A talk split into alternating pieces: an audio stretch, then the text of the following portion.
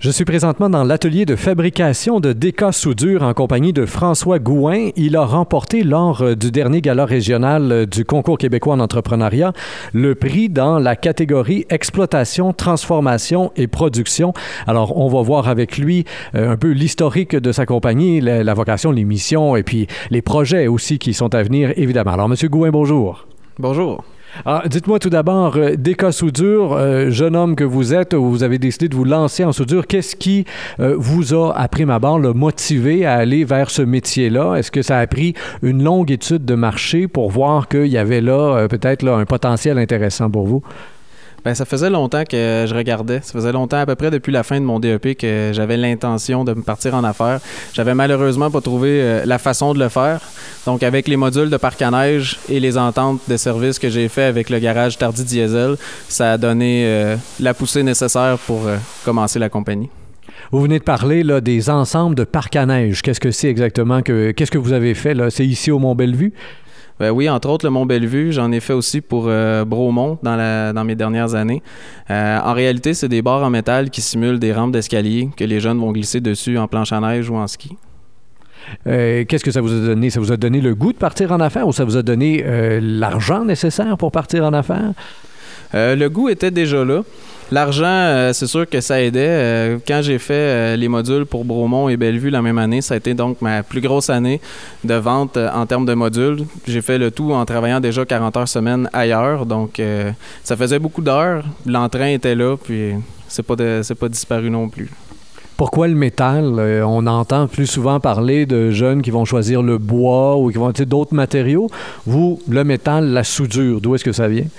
Euh, j'ai toujours eu une grande amour pour les vieux véhicules. Je me disais que savoir souder, ça serait une bonne idée pour euh, un jour refaire un vieux véhicule euh, à mon goût. Mais en plus, le métal, ça n'a pas de limite.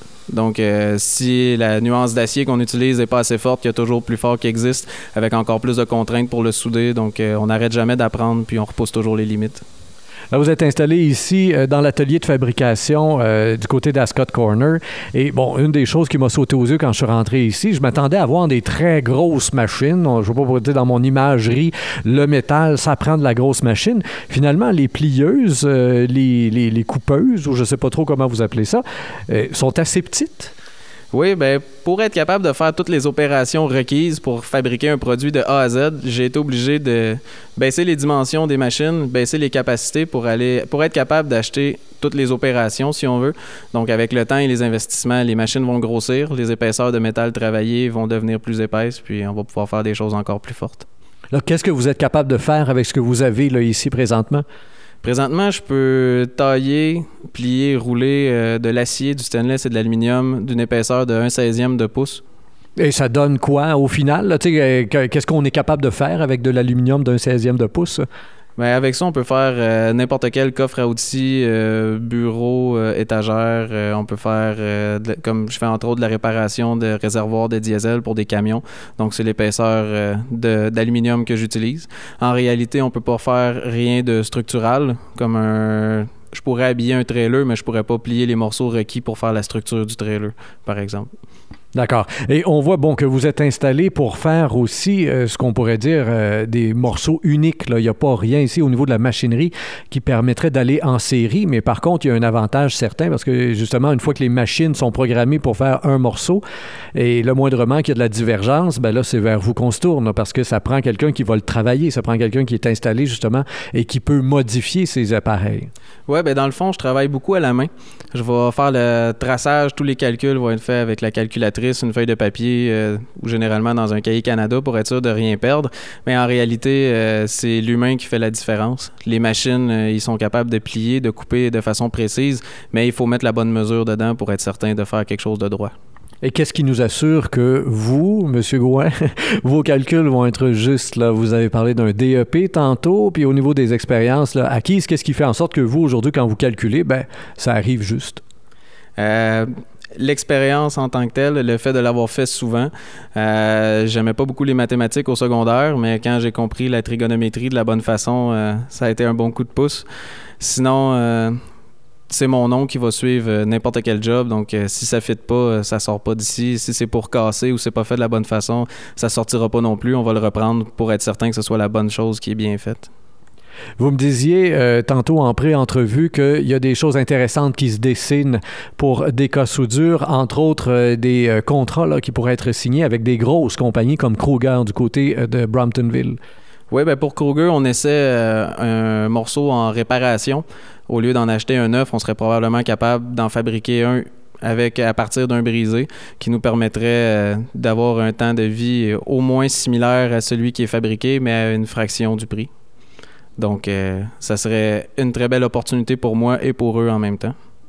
Et là, vous êtes tout seul ici. Est-ce que éventuellement, quand on regarde, quand vous faites des approches comme ça avec des, usines qui sont euh, des multinationales finalement, euh, qui, travaillent à haute capacité, est-ce que dans votre tête, vous, voyez, vous vous projetez dans cinq ans avec quelques employés et puis peut-être un local plus grand ou, aussi quand même vous, vous préférez plutôt rester petit et pouvoir contrôler les choses plus facilement?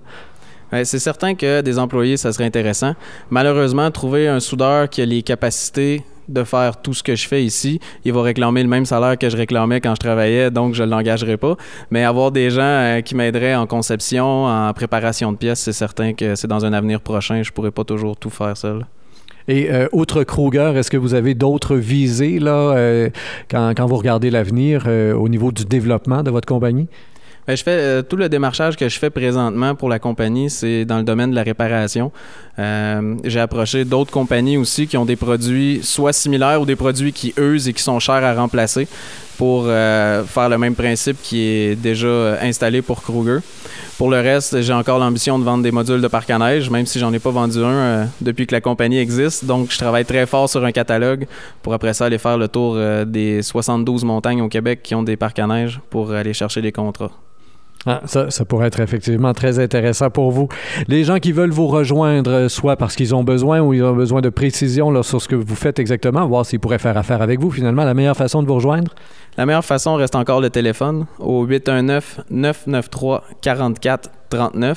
Sinon, par email au dksoudure à commercial hotmail.ca.